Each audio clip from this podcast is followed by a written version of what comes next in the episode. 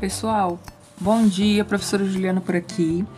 Agora nós vamos corrigir a página 78 do livro de vocês. Lá tem uma tirinha do Calvin, na questão 3, e na questão 4 há um diálogo que foi retirado do filme Coração de Tinta de 2008 e tem a imagem do filme também, ok? E aí nós temos o Calvin ali reclamando com um aspecto bem. É, com o semblante assim pesado, né? E ele diz que o dia é, tá sendo bem difícil, né? E parece que ele foi atropelado. E de repente ele é atropelado pelo Haroldo. E aí, caído no chão, ele afirma que foi atropelado, né? E o Haroldo diz a ele: Ó, viu? Só guarde suas hipérboles para quando precisar delas de verdade, ok? Então nós vimos lá na letra A o seguinte: reescreva a primeira fala empregando exclusivamente a linguagem notativa pede para você reescrever a fala do Calvin utilizando a linguagem literal denotativa, tá bom? Então, sem figura de linguagem, sem sentido conotativo. Uma sugestão seria: é, mas esse dia tá difícil, eu estou exausto e me sentindo muito mal, ok? A letra B diz que palavra da primeira fala é retomada pela imagem do segundo quadrinho. Explique sua resposta. A gente vê que quando ele diz que foi atropelado, né, o Calvin fala que foi atropelado, ele parece bem exausto. Essa fala dele é retomada com a atitude do Haroldo em atropelar realmente o Calvin, tá bom? Então, o Calvin ele é atingido pelo Haroldo que passa correndo. Então, ele é atropelado. A letra C pede pra gente caracterizar a hipérbole nessa figura de linguagem que expressa um exagero, tá bom? Então, é, as falas da, da hipérbole sempre têm um tom exagerado, ok? A letra D fala: o tigre Haroldo ele identifica corretamente a figura de linguagem empregada por Calvin. Explique sua resposta. O Haroldo, sim, ele identifica a hipérbole, né? Até menciona o nome dela na, na fala dele.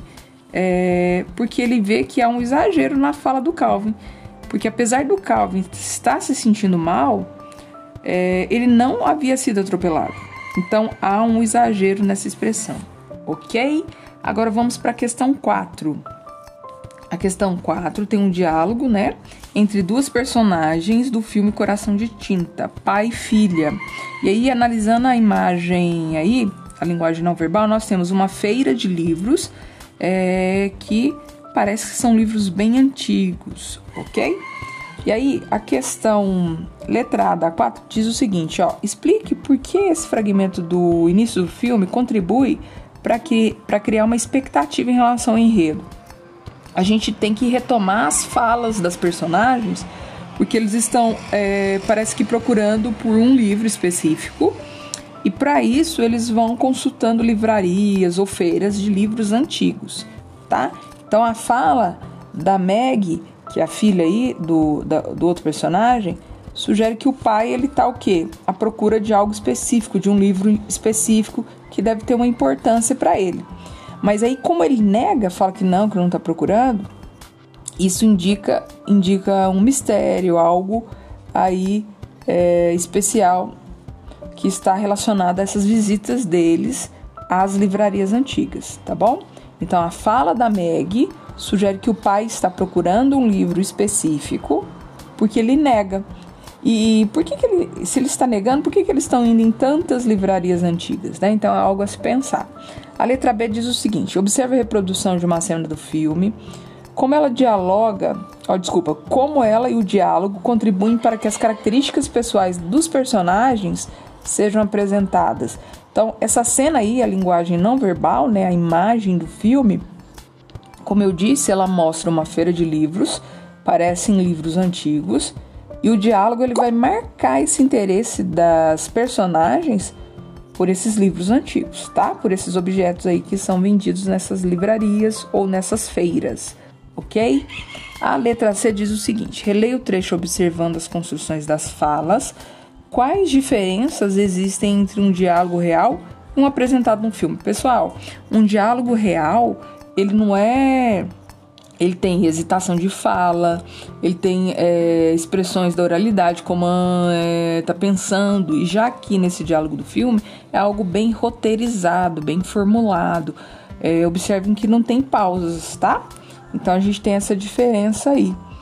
É, ok?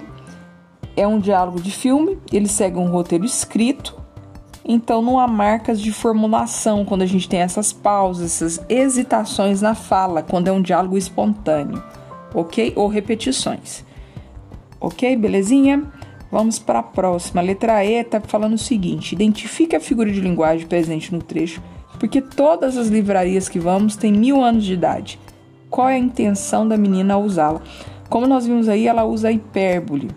E isso apresenta um exagero, né? A hipérbole vai uh, apresentar uma expressão exagerada. E ela quer dar ênfase nessa questão das visitas recorrentes das personagens às livrarias antigas, ok? A F. A mesma falante ela vai empregar essa figura de linguagem em outras construções. Então pede para a gente buscar no diálogo outras expressões, outras construções que tenham a hipérbole, tá? Na construção. Então, uma sugestão é: o livro que vive procurando ou nunca sai de uma livraria sem verificar cada canto é, de cada prateleira, tá bom? Aí a gente tem um pouco de exagero também na fala da personagem. Ok? O meu abraço e até a próxima.